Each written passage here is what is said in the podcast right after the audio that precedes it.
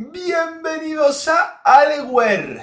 En el capítulo de hoy vamos a ver una cosita que, bueno, que usamos en el día a día, la usamos siempre que vamos eh, que navegamos en internet y en otros ámbitos, pero, pero que yo creo que muy poca gente, o bueno, muy poca gente no, pero no es común saber cómo funciona por debajo, ¿no? Que, ¿Para qué vale? ¿Por qué se usa? ¿Qué es el HTTPS, como dice el título?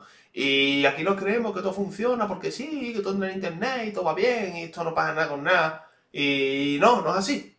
Hay que saber un poquito también de cómo funcionan las cositas por debajo, de por qué, de qué es el HTTPS, por qué vale, para qué se usa, cómo funciona, como ya he dicho, porque está ahí un poquito en la parra, ¿eh? Y no, se va a acabar ya. Total, que capítulo de hoy, puntito rojo, porque hay algunas cosas técnicas, pero yo creo que, que se puede entender. Y como siempre, vamos a empezar con las noticias.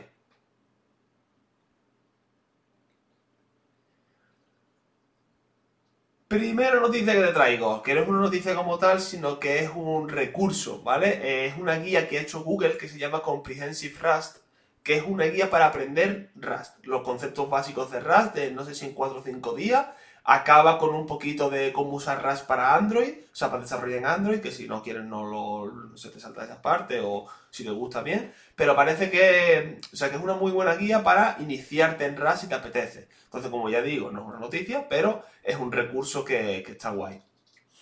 Además, te dejo también una recopilación de los avances científicos que más importantes que había en el 2022, ¿vale? Año que ya ha pasado, porque en el 2023 no tiene sentido, porque todavía no... En fin.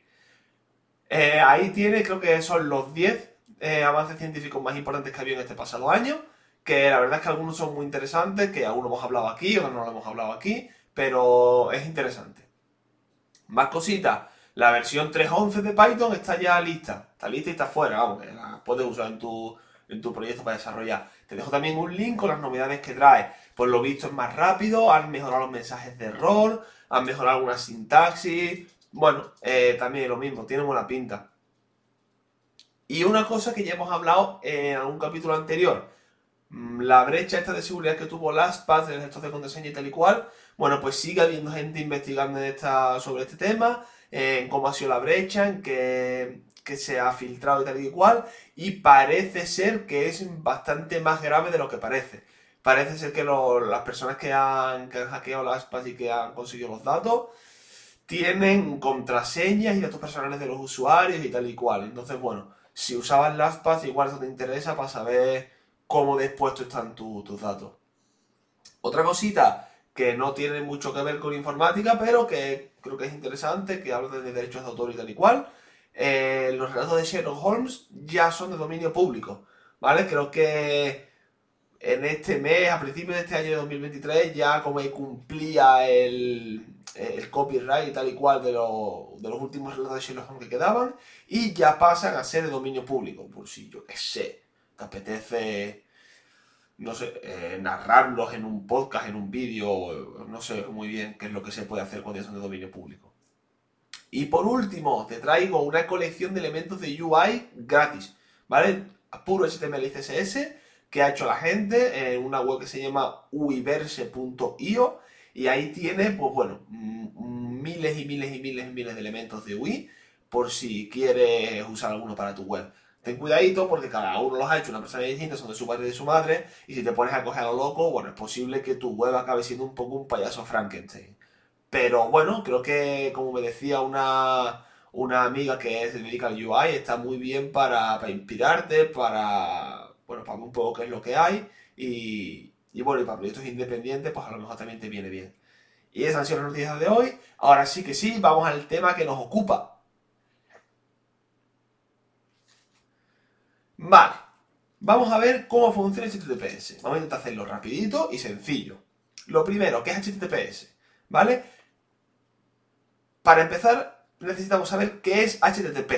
¿Vale? Es el protocolo que se usa para enviar texto en Internet, ¿vale? Para simplificar, en realidad es hipertexto, Hypertext Transfer Protocol, eso significa HTTP, ¿vale? Pero nos vale con texto. Este protocolo originalmente, en los años 90, creo que fue, los 80, cuando se concibió, en realidad eh, quizá he bailado muchísimo la fecha y es anterior, ¿eh? Pero bueno, cuando se concibió originalmente, no se le dotó de una estructura de seguridad. Porque no era la prioridad, ¿vale? La prioridad en, ese momento no era un protocolo que fuera súper seguro, sino que fuera un protocolo para eh, transmitir el, el hipertexto. Vale, con el paso del tiempo, la información que se fue compartiendo y la que se comparte día de hoy por este protocolo, ya hace falta que sea seguro. Porque la información es sensible, ¿vale? Hay contraseñas, hay datos bancarios, hay datos personales, hay cosas que requieren que sea seguro. Entonces, mm, voy a explicar un poco cómo funciona con un símil con espías, ¿vale? Para intentar eh, entenderlo en otros términos. Y después traducimos todo eso que hemos entendido con los espías a la parte técnica. Vamos a imaginar que tenemos el espía 1, que se llama, Joaquín. Y que Joaquín va a un puente, deja el mensaje en un buzón que hay en el puente, y de un rato después viene el espía 2, que vamos a decir que se llama Pilar, y recoge el mensaje. ¿Qué pasa? Que cuando el enemigo se entera de que hacen esto, van al sitio, van al buzón del puente este al que va Joaquín, van después de Joaquín, pero antes de Pilar, y cogen el mensaje lo leen, lo cambian, lo que les dé la gana. Pueden hacer lo que quieran. Lo mismo más o menos pasaba con HTTP. ¿Vale? Al no ser seguro, alguien podría estar en la red viendo los mensajes y podría leer el tráfico que tú estás mandando a una web o incluso cambiar los mensajes que tú estás mandando a una web. Y la web cree que tú estás mandando X cuando en realidad estás mandando Y. ¿Vale? Pues para esto surge HTTPS, que eso significa la S de seguro. HTTPS garantiza que la configuración es privada, que se mantiene la integridad del mensaje y que sabe con quién estás hablando. Es decir, que se, asegura la identidad de tanto del emisor como del receptor. Y vamos a ver eh, cómo se hace esto. Volvemos a los espías, ¿vale? El Joaquín y la Pili dicen que, bueno, que la comunicación tiene que ser más segura, que esto es un cachondeo, que todo el mundo sabe lo que estamos hablando y que vaya mierda de espías somos. Entonces dicen, bueno, vamos a cifrar los mensajes. Entonces, ellos lo que tienen es una clave para cifrar esos mensajes. Y esa clave es privada para cada uno de ellos. Es la misma, pero es privada. Entonces, por ejemplo, ellos tienen una hoja de papel en la que vienen todas las instrucciones de letras que tienen que hacer. Por ejemplo, tiene, venga, la A la vamos a cambiar por la N, la B la vamos a cambiar por la X, la C la vamos a cambiar por la V, y así con todo el alfabeto. Entonces, cuando la pille escribe un mensaje, lo hace acorde a esa clave privada que tiene. Yo quiero escribir hola, pues mira, ve, nuestro papel que pone la H es tal, pues pongo esa letra, la O es tal, pues pongo esa letra, la L es tal y la A es tal. Y lo lleva al buzón. Y cuando el Joaquín recibe el mensaje, coge su hoja, que es la misma que tiene, que tiene la pili, o sea, tiene las mismas instrucciones, hace el proceso inverso y ya tiene el mensaje. ¿Qué pasa? Que si un enemigo coge el mensaje ese del buzón, no va a tener ni idea de lo que pone, ¿vale? Esto es lo que se llama eh, un cifrado César, ¿vale? Porque lo inventó Julio César. Ok pero implica que hay un punto crítico, que es en las claves privadas estas que tienen ellos. Si alguno de los dos pierde la clave o el enemigo intercepta la clave, ya se acabó la privacidad, se acabó la, integridad y se acabó todo. Esto es lo que se conoce técnicamente como un ataque man in the middle, ¿vale? Es una persona que está en medio de ti y del receptor que sabe cómo descifrar el mensaje. Entonces tú, tú envías un, mensaje al receptor, pero en realidad le llega a esta persona que está en medio. Lo descifra, lo lee y se lo manda al receptor. Y el receptor cree que le ha llegado del emisor, cuando en realidad le ha llegado del atacante. ¿Vale? Pues esto es un ataque mal in the middle. Entonces dice, bueno, vamos a usar un sistema más sofisticado. ¿Vale? Porque lo que han usado ellos es lo que se llama un sistema de clave simétrica. Las dos partes usan la misma clave para cifrar y descifrar el mensaje. Entonces vale, vamos a usar un sistema de claves asimétrico que se llama. Vamos a suponer que Joaquín solo tiene que mandar mensajes. Y Pilar solo tiene que recibir los mensajes de Joaquín, porque ella es la jefa y ella con los mensajes de Joaquín toma decisiones. Vale, perfecto. Entonces, ahora va, hacen una autorización al, al buzón en el que dejan los mensajes y tiene un panel con un código para cerrarlo. Entonces tú tienes que meter el mensaje y cierras el buzón con un código, pero ese código está asociado a otro código de apertura. Es decir, yo meto el código 111 para cerrarlo y el código 111 de cierre tiene asociado el código 222 de apertura.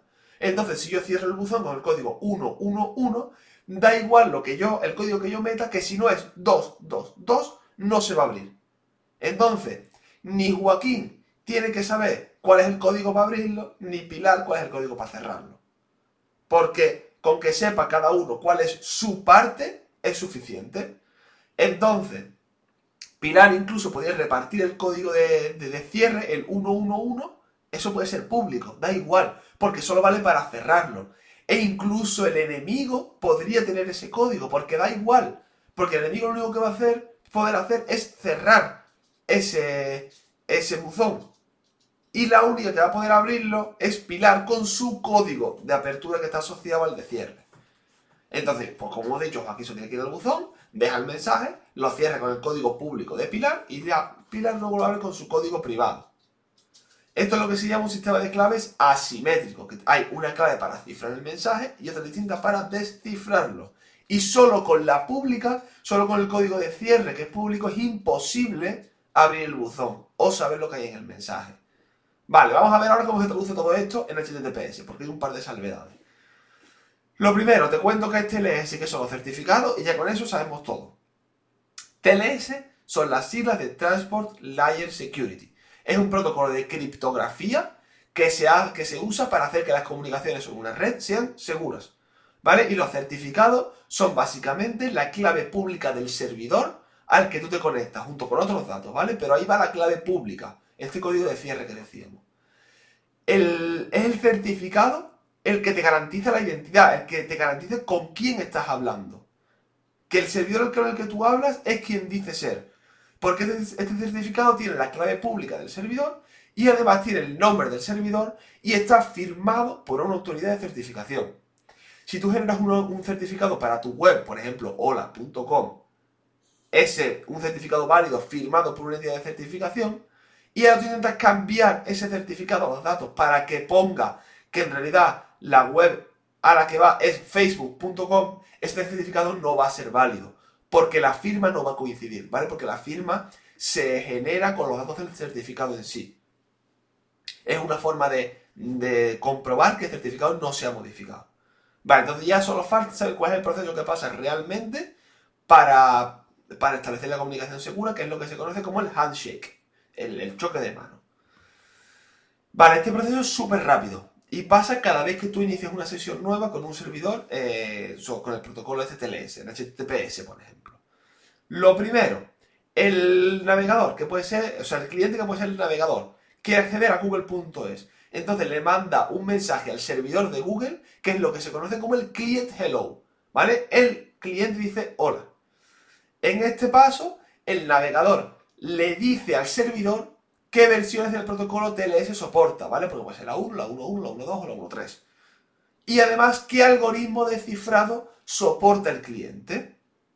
Ahora, el servidor elige la mejor combinación de versión de TLS y algoritmo de cifrado acorde a la configuración que él tenga y responde con lo que se llama el server hello, que es un mensaje en el que va el certificado del servidor. ¿Vale? Y puede haber algún dato más, pero bueno, el certificado tiene que ir ahí. Ahora, el navegador comprueba otra vez el certificado de ese servidor y se asegura de que es válido. Y se procede a lo que se conoce como el Client Key Exchange, que es que el navegador genera una clave de cifrado simétrica, ojo, simétrica, la misma para las dos partes. Y a esto se le llama pre-master key y la cifra usando la clave pública del servidor que la ha sacado del certificado. Es decir, yo genero una clave simétrica y la cifro con una clave asimétrica, con la pública. Ahora, eso se lo manda al servidor. El servidor descifra con su clave privada la clave simétrica que yo como cliente he generado. Y ya eh, tenemos el último paso que es el Change Cipher Spec, que es la forma de decir que a partir de ese momento todos los mensajes que se intercambien entre cliente y servidor van a ir cifrados con la clave simétrica. ¿Cómo garantiza todo esto la privacidad? Que decimos que tiene que garantizarla. Bueno, pues sabes que todos los mensajes van cifrados, así que nadie puede verlos, incluso el primero. Incluso aquel en el que se mandaba la clave simétrica, ese también iba cifrado porque se cifró con la clave pública. Entonces sabes que nadie ha podido ver esos mensajes y lo que se cifre con la clave eh, simétrica tampoco. ¿Cómo garantiza la identidad? O sea, el saber con quién estás hablando, con el certificado. Si tú compruebas el certificado del servidor y ese certificado es válido, sabes quién te está enviando los mensajes y tú sabes a quién estás enviando los mensajes. Y por último, la integridad. Igual, el servidor sabe que si puede descifrar la clave simétrica, la premaster key, con su clave privada, es que se ha cifrado usando su clave pública. Y si una vez que ya termina el handshake puede descifrar los mensajes usando la clave simétrica, significa que también se han cifrado usando la misma clave. Y para el cliente exactamente lo mismo. ¿Y cómo evita esto el man in the middle aquel que decíamos? Bueno, por un lado, el intercambio de claves es seguro porque se usa la clave pública del servidor que se puede compartir y con eso se cifra la clave privada. Y por otro lado, si alguien en medio de la comunicación quisiera hacerse pasar por el servidor para que tú uses su clave pública para cifrar la clave simétrica y ya dejarte vendido, eh, tendría que tener un certificado que fuese válido, pero que estuviese al nombre del servidor al que te quieres conectar, no a su nombre. Y esto no es nada, nada sencillo de conseguir. ¿Vale? Por eso, por eso es súper, súper, súper importante no confiar en certificados o en entidades de certificación que no conozcamos. ¿Vale? Los navegadores por defecto traen preconfiguradas y confiando en las autoridades de certificación que están aprobadas y que son fiables. Si tú confías en una entidad de certificación, que vete a saber qué, que puedes confiar tú o te puede entrar un virus en el ordenador, o sea, un malware, por ejemplo, que te cree una entidad de certificación y confíe en ella. Podría pasar que tú te conectes a alguien que en realidad no es, por ejemplo, eh, Twitter, te mande un certificado en el que dice que es Twitter, pero que está como autofirmado y tal y cual, y como tú confías en la autoridad de certificación que no es válida, esa autoridad de certificación es la que firma el certificado, que es una autoridad de certificación que es eh, un malware. Entonces tú darías por bueno ese certificado que pone que twitter.com, pero que en realidad no, porque está firmado por Pepe, por ejemplo, y mandarías todos tus mensajes a esa persona que está en medio y sería capaz de descifrar tus mensajes. Pues bueno, básicamente así es como funciona el TPS. Espero que ya hayas entendido un poco la historia, que sepas un poquito más de cómo funciona pues, esto que usamos en el día a día. Si tienes cualquier duda, aquí en los comentarios de YouTube o en Twitter, arroba Podcast o yo que sé, por donde quieras me los puedes dejar. Eh, si tienes a bien, pues puedes suscribirte al canal de YouTube porque me ayuda bastante, darle estrellitas en, Spotify o en Evox o seguirme en Twitter, lo que te dé la gana. Pero bueno, como siempre, las notas del episodio te dejo las noticias y algunos enlaces útiles para entender un poquito más esto de HTTPS. Espero que te haya gustado, espero que lo hayas disfrutado y en dos semanitas nos vemos otra vez. ¡Hasta luego!